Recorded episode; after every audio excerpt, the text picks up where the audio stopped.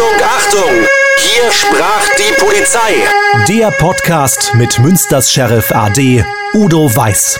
Und hier ist Ihr Moderator, Philipp Böckmann. Und hier ist Udo Weiß. Udo, hallo. Hallo Philipp, einen wunderschönen guten Tag. Udo, wie war dein Urlaub? Ach, der war prima. Wir waren, wie ihr das ja auch mal gerne macht, auf Städtetour. Das heißt, ein bisschen größer war es schon. Wir waren in Irland, genau genommen in der Republik Irland, also nicht in Nordirland und dort in Dublin und auch weiter an der Küste in John Larry. Und das ist einfach toll. Also, wenn man jetzt nur mal auf Dublin bezieht, unheimlich viel Kultur, tolle Museen, unheimlich nette, freundliche Menschen und natürlich äh, Pubs im Übermaß. Ich war ja mal vor ganz, ganz vielen Jahren in Dublin. Äh, da war ich noch relativ klein. Ich kann mich da kaum dran erinnern. Ich war zwar des Öfteren in London, aber Dublin ist länger her. Wenn man das mal vergleicht, London, Dublin. Was hat Dublin, was London nicht hat?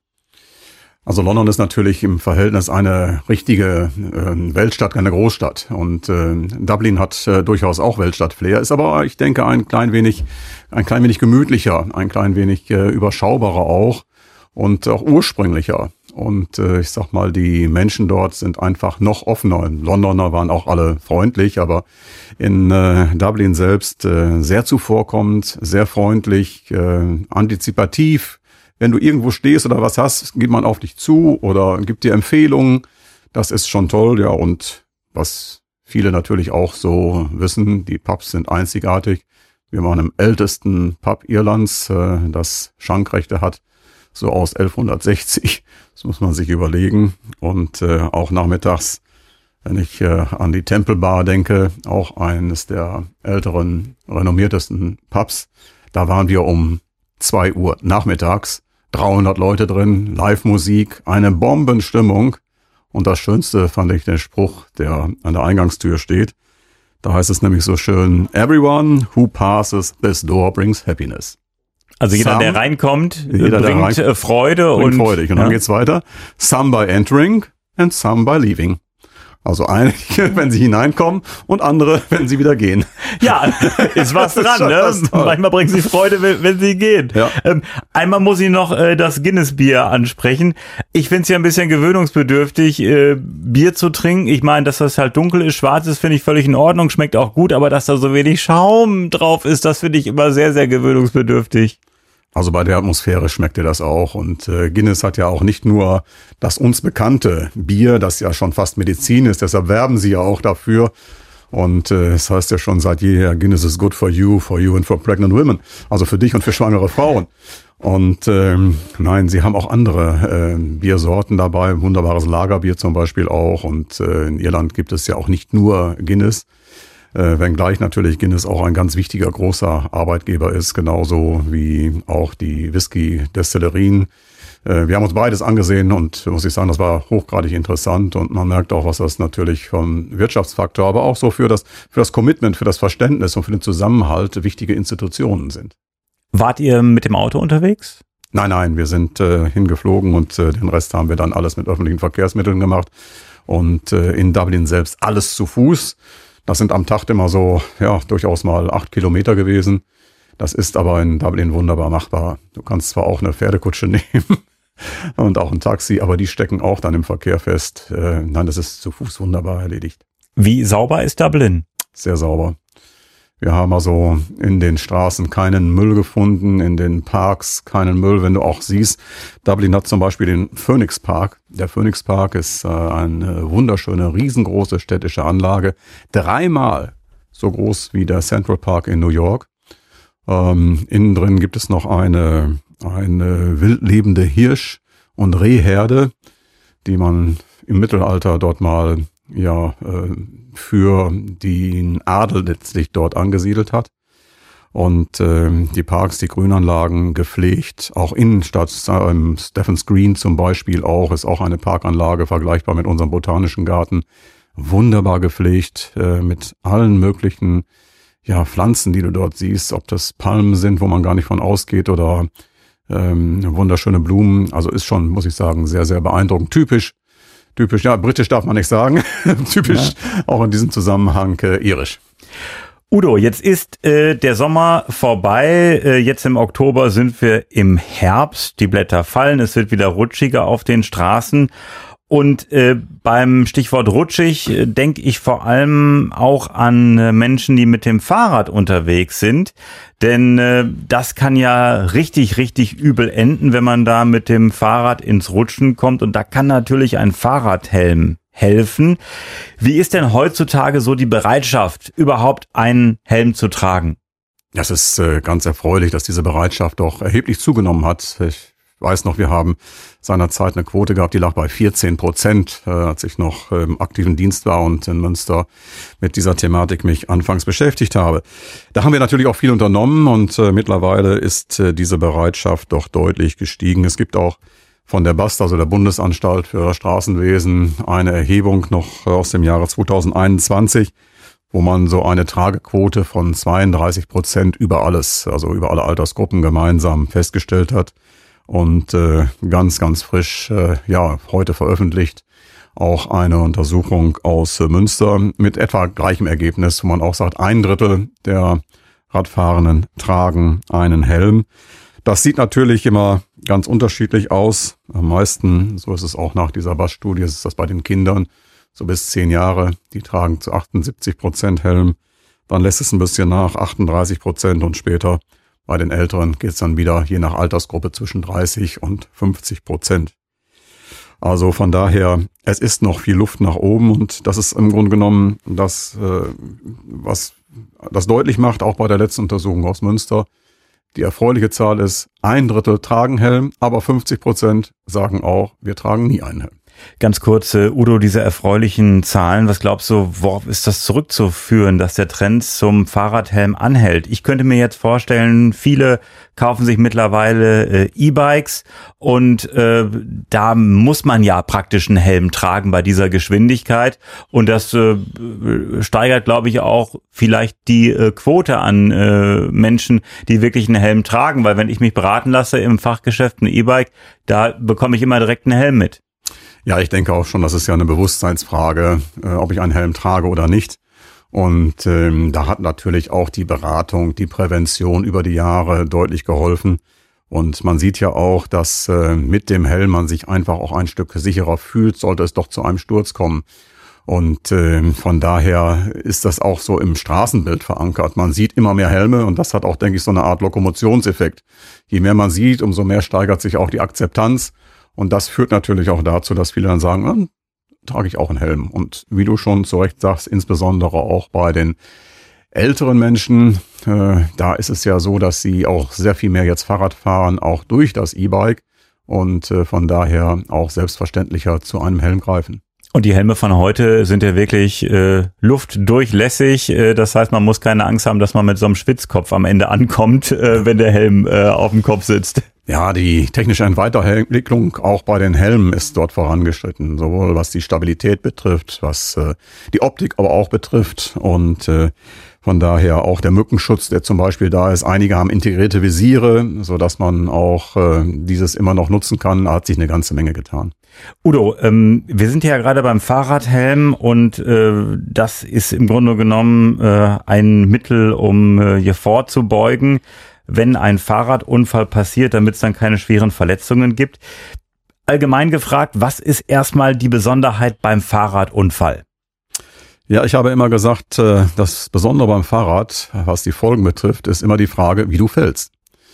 Äh, stürzt du zum Beispiel äh, mit der Hand und versuchst sich's abzufedern, kann es sehr schnell sein, dass äh, dein Handwurzelknochen bricht und äh, du kannst aber auch stürzen und äh, deine Lenkstange kann sich in deinen Bauch hineindrücken. Und äh, du kannst natürlich auch auf den Kopf fallen. Und äh, da ist es halt eben so, dass ähm, wenn du auf den Kopf fällst, du die schwerwiegendsten Verletzungen hast. Häufig ist es auch so, insbesondere wenn Alkohol auch eine Rolle spielt, sind die Schutzreflexe ausgeschaltet. Und äh, dann ist der Sturz vom Fahrrad, es ist ja immerhin eine Höhe, dessen darf man sich gar nicht so, da muss man sich bewusst sein, immer eine Höhe so auch von zwei Meter, auf die man dann auf den Asphalt knallt, dass dann äh, der Kopf der ist, der die meisten Verletzungen dann volltragen muss. Und wir wissen auch aus unserer Studie, dass der Anteil an Kopfverletzungen für die stationär Behandelten, die keinen Helm getragen haben, zehnmal höher war als bei allen anderen. Und gerade diese schweren Kopfverletzungen waren bei Radfahrern ohne Helm in der Regel die Todesursache. Und äh, es hat etwas zu tun mit einem schweren Schädelhirntrauma und auch die Behandlung in diesem Bereich ist dann irgendwo auch limitiert. Und von daher äh, sind wir Professor Raschke vom UKM und Professor Rieger vom Clemens Hospital, mit denen ich ja gemeinsam viel gemacht habe und beides sehr erfahrene Chefärzte der Unfallkliniken, sind wir uns einig, indem wir immer wieder sagen, der Helm schützt nicht vor einem Verkehrsunfall, aber vor schweren Verletzungen bis hin zum Tod.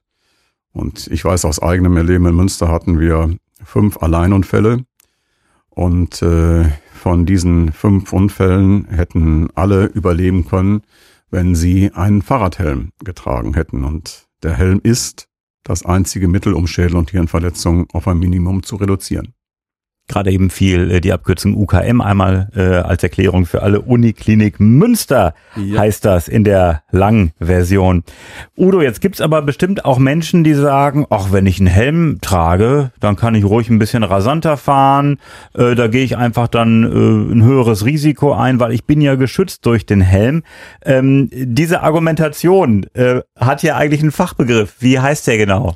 Ja, du meinst wahrscheinlich äh, die sogenannte Risikokompensationshypothese, die davon ausgeht, dass man bei einer erhöhten Schutzwirkung, die einem bewusst wird, auch gleichzeitig risikobereiter ist. Und äh, das wird dann häufig immer angeführt.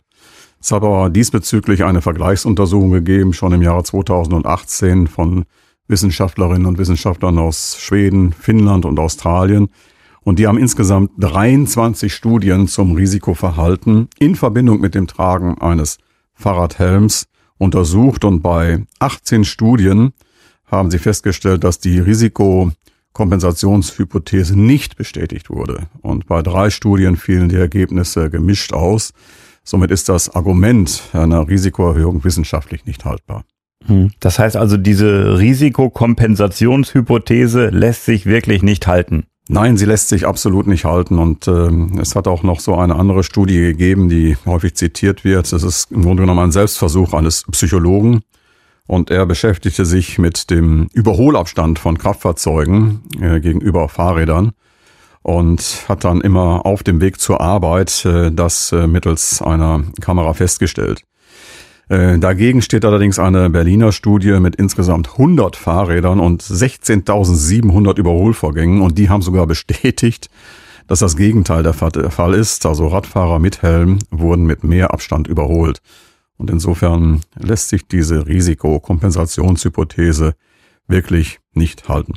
Udo, wie ist das denn, wenn jetzt Menschen sagen, ach, für einen ganz kurzen Weg mal eben zum Einkaufen, da setze ich doch keinen Helm auf. Was sagst du denen? Ja, das ist etwas, wo man wirklich sagen muss, äh, das kann fatale Folgen haben. Also ich habe da ein, ein Beispiel eines äh, Kollegen, der von mir sehr geschätzt wurde, ein leitender Kriminaldirektor, der gerade in Pension gegangen ist. Er war ein überzeugter Fahrradfahrer, ein überzeugter Fahrradfahrer und Helmträger auch und äh, hat das auch immer propagiert und auch getan und ist dann einmal kurz von zu Hause aus eben nur Brötchen holen gefahren. Und dann kommt dieser innere Schweinehund, der sagt, ach komm, kurze Strecke lohnt sich nicht. Und dabei ist es tatsächlich passiert und er ist verunfallt, hatte keinen Helm auf und ist an den Folgen gestorben. Und äh, da sieht man, dass auch gerade bei Kurzstrecken äh, dieses zwingend notwendig ist. Wir wissen auch in anderen Bereichen, zum Beispiel von äh, Kindern, dass sie auch im eigenen Umfeld zu Hause am meisten gefährdet ist. Also man kann nicht sagen, also dort, wo ich eben nur mal 50 Meter fahre, da passiert mir nichts. Es kann einem überall passieren. Und da sollte man durchaus auch einen Helm eben nutzen. Gibt es dann auch wissenschaftliche Belege, die das Tragen eines Helms im Grunde genommen äh, unterm Strich dann am Ende befürworten, wenn man die ausgewertet hat, äh, diese Belege? Ja, es gibt ganz verschiedene nationale wie internationale, sehr valide wissenschaftliche Studien, die dies belegen. Der Fahrradhelm, die Anzahl der Verletzungen, die Verletzungsschwere und die Dauer auch des Klinikaufenthalts werden reduziert bei Nutzung eines Fahrradhelms. Und insofern ist die Wirksamkeit mehrfach überzeugend nachgewiesen. Und da gibt's auch gar keinen Zweifel. Und äh, auch unsere Studie, die Fahrradunfallstudie, die wir seinerzeit mit dem UKM, also im Universitätsklinikum Münster gemacht haben, hat das ganz deutlich belegt. Von daher ist die Wirkung des Fahrradhelms äh, absolut nachweisbar. Udo, du hast am Anfang Zahlen genannt. 78 Prozent der Kinder zwischen 6 und 10 tragen einen Helm, aber dann sinken die Zahlen. Der Prozentsatz verringert sich. Ähm, was können wir denn tun, äh, damit noch mehr Menschen einen Helm tragen, auch ähm, ja junge Erwachsene, Jugendliche und auch Menschen ja um die 30, 40, 50, äh, dass die einfach sagen, Mensch, ich trage einen Helm und zwar nicht, äh, weil mir das gesagt wurde, sondern weil ich auch selber davon überzeugt bin. Das erinnert mich so ein bisschen an einen Flug mit der Lufthansa und ein Lufthansa-Pilot, schon ganz, ganz lange her, aber habe ich mir bis heute gemerkt, hat mal gesagt, Profis bleiben immer angeschnallt. Und das stimmt. Auch wenn ich fliege, ich bleib immer angeschnallt. Du kannst ein bisschen lockern und bleibst immer angeschnallt und du Mach merkst ich das. auch. Mach ich auch. Ja, mit den Turbulenzen, wie häufig so das mal auftreten kann. Insofern müssten wir heute auch noch weiter Überzeugungsarbeit äh, leisten und sagen, Profis tragen Helm. Unsere Mountainbiker machen das ja auch. Und es ist äh, tatsächlich so, dass äh, bis zu 14 Jahren sich das Helmtragen durchaus noch überzeugend darstellen lässt. Aber danach wird das einfach als uncool empfunden.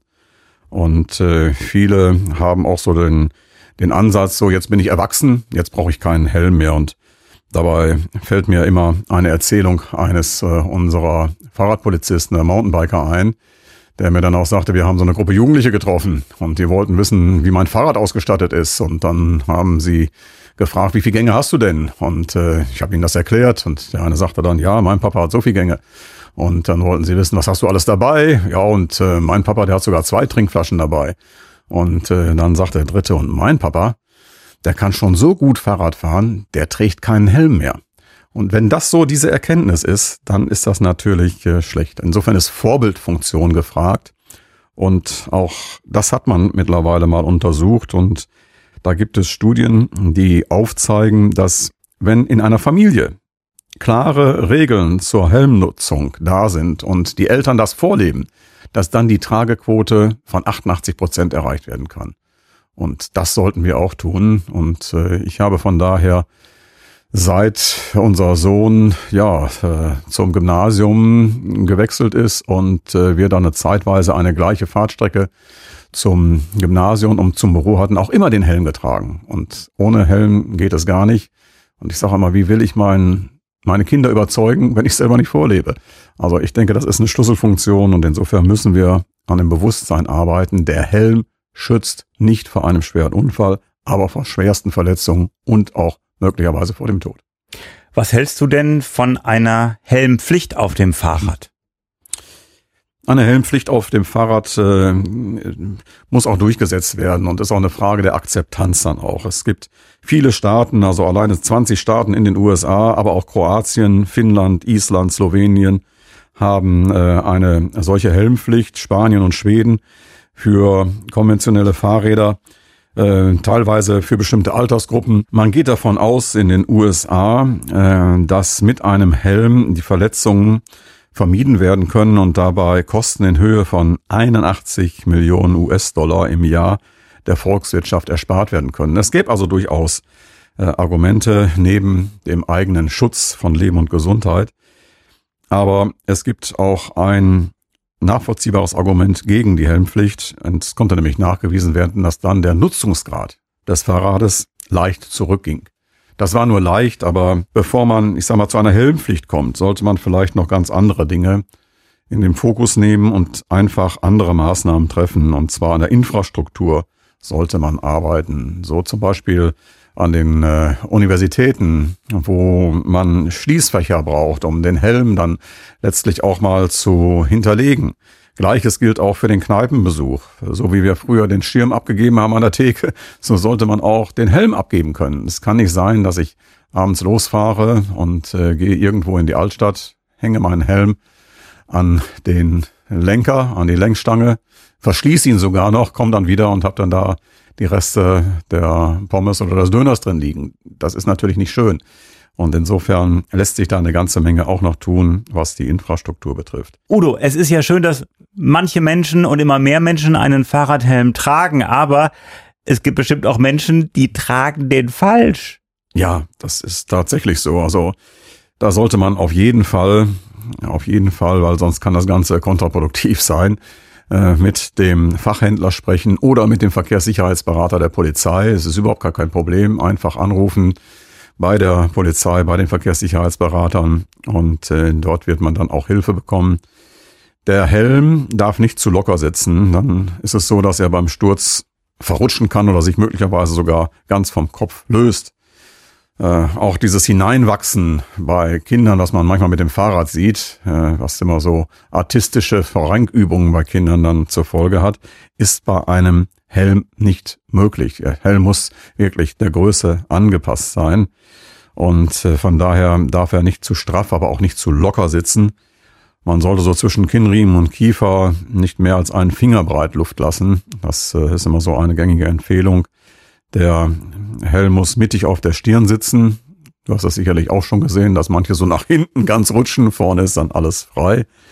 Und er sollte umgekehrt äh, nicht über die Augenbrauen gezogen werden können, sondern diese dann wiederum freilassen. Und ganz wichtig auch, dieser Helm sollte gerade bei Kindern dann, wenn sie auf einen Spielplatz gehen, auf jeden Fall abgenommen werden. Also es gehört zum professionellen Verhalten unserer Mountainbiker, also der Fahrradpolizisten, dass wenn sie ein Einschreiten haben und das Fahrrad verlassen, sie den Helm zum Beispiel auch unten lösen, weil sollte es dann zu einer Konfrontation kommen, kann man sehr schnell in den Helm hineingreifen und du kannst nach hinten gezogen werden und äh, hast dann hinterher äh, Schwierigkeiten und schwere Verletzungen. Und genauso kann so etwas beim Klettergerüst passieren, wenn du dann irgendwo dadurch baumelst bei den Kindern, durchkriechst und bleibst dann an äh, einem Gerüst hängen, äh, dann ist das natürlich äh, nicht in Ordnung. Von daher Fahrradhelme auf jeden Fall auch gerade für Kinder beim Radfahren, beim Tretrollerfahren, beim Inlineskaterfahren, aber auf keinen Fall beim Spielen auf dem Klettergerüst. Udo, ich hatte dich ja eben gefragt äh, nach einer möglichen Helmpflicht äh, auf dem Fahrrad. Hätte noch zwei Nachfragen. Frage Nummer eins, äh, diese E-Bikes, die ohne Treten äh, fahren, gibt es da eine Helmpflicht? Du meinst jetzt die mit 40 kmh? Ja, die müssen auch einen Helm tragen. Ja. Also ich spreche nicht von denen, wo man selber treten muss bis ja. 25 kmh, sondern die, wo die auch selber äh, einfach so äh, fahren und die halt sehr, ja, sehr schnell sind. sind. Da, genau, das sind ja auch die mit einem Kennzeichen, die müssen dann auch genau, einen ja. Außenspiegel haben und die dürfen ja auch nicht auf dem Fahrradweg fahren, sondern die müssen auf der Straße fahren. Zweite Frage ähm, nochmal äh, zur Helmpflicht. Was hältst du denn von einer Helmpflicht für äh, die E-Bikes, wo man auch selber treten muss bis äh, 25 äh, kmh oder auch für E-Scooter? Ähm, macht da nicht auch eine Helmpflicht im Grunde genommen Sinn? Äh, auch vielleicht bei diesen Fahrrädern, äh, die zwar kein Kennzeichen brauchen, aber auch sau schnell sind. Ja, also ich würde auf jeden Fall dabei einen Helm empfehlen. Und äh, das ist ja auch so, dass man gerade in diesem Bereich auch ja sehr viel feststellt, dass die Quote hier sehr, sehr hoch ist. Insbesondere dann auch bei Älteren. Ob das jetzt äh, im Bereich der E-Scooter eine Akzeptanz findet, weiß ich nicht, müsste man untersuchen. Äh, ich weiß auch nicht, wie jetzt äh, gerade in diesem Bereich so die Unfälle sind. Du hast ja bei den E-Scootern doch ein ganz anderes Verhältnis letztlich auch. Denn vorne die kleinen äh, Rädchen, die gehen weg, die Längsstange bricht dir weg. Natürlich kann da ein Helm schützen, aber ob das äh, dann wirklich der ausschlaggebende Punkt ist, weiß ich nicht. Also da ist mir auch keine Untersuchung bekannt, die das jetzt schon gesucht äh, und die das jetzt schon herausgefunden hat. Aber ähm, die E-Scooter sind natürlich auch nicht ungefährlich. Insbesondere kann man in diesem Zusammenhang darauf hinweisen, nochmal, das Risiko bei einem E-Scooter-Fahrer unter Alkoholeinwirkung äh, zu verunglücken ist noch weit, weitaus größer. Ich glaube, es ist das Fünffache von dem, äh, was bei einem Fahrradfahrer das Risiko betrifft. Und da ist natürlich das Problem bei diesen Miet-E-Scootern. Ähm, das sind ja meistens so spontane Mieten nach dem Motto, der Bus fährt nicht mehr oder ich ja. nehme jetzt einfach den Scooter, weil er hier rumsteht, ja. habe ich ja keinen Helm dabei. Ja, so ist das. Udo, ähm, aus deiner aktiven Zeit, ähm, was habt ihr für vorbeugende Maßnahmen ergriffen, um Menschen zu sagen, Mensch, Leute, fahrt doch bitte mit dem Helm? Ja, das war also eine ganze, ganze Menge. Also wir haben äh, im Jahr immer so 500 Präventionsveranstaltungen alleine gehabt und ich denke daran, dass wir auch noch bei den Studierenden oben vom äh, Dach der Mensa dann große Melonen haben fallen lassen, um einmal deutlich zu machen, wie sieht das aus, äh, wenn man mit dem Kopf aufschlägt. Und wie gesagt, so, das ist eine, doch eine unterschätzte Höhe, so zwei Meter vom Fahrrad, wenn man dann stürzt. Wir haben ähm, dann äh, Kinogutscheine verteilt auch und äh, insofern uns in die Promenade gestellt und äh, haben dann mal die angehalten, die einen Helm tragen und haben die dann als Vorbilder belohnt. Die haben Kinogutscheine bekommen. Wir sind da viel ins Gespräch bekommen. Es gab auch so eine Aktion, wo man gesagt hat, jeder, der mit einem Helm fährt und zum Cineplex hinfährt, das war eine Zusammenarbeit mit dem Cineplex, bekommt den Helm, natürlich vorher eine große Serviette drin, vollgefüllt mit Popcorn umsonst, um so Anreize letztlich auch zu schaffen. Und wir haben auch ähm, eine ganze Reihe gemacht ähm, mit äh, den örtlichen Zeitungen und haben dort Zeitzeugen, Ärzte, wir haben auch eine, ein, ein, ein Opfer, eine Ruderkameradin von mir, die seinerzeit auch gestürzt ist, ohne Helm, damals noch, seitdem trägt sie nur einen Helm da ist ähm, ein Stock hier vorne in das äh, Vorderrad hineingeweht und sie hat dann einen Satz nach vorne gemacht. Danach wusste sie dann auch nichts mehr. Und das ist schon lange, lange her, aber bis heute hat sie Schwierigkeiten äh, mit dem Geschmack. Kann Cola zum Beispiel nicht schmecken. Das sind alles so Langzeitfolgen und wir haben natürlich auch sehr viel äh, mit den Ärzten, den Unfallchirurgen vom Clemens Hospital und vom UKM gemeinsam gemacht.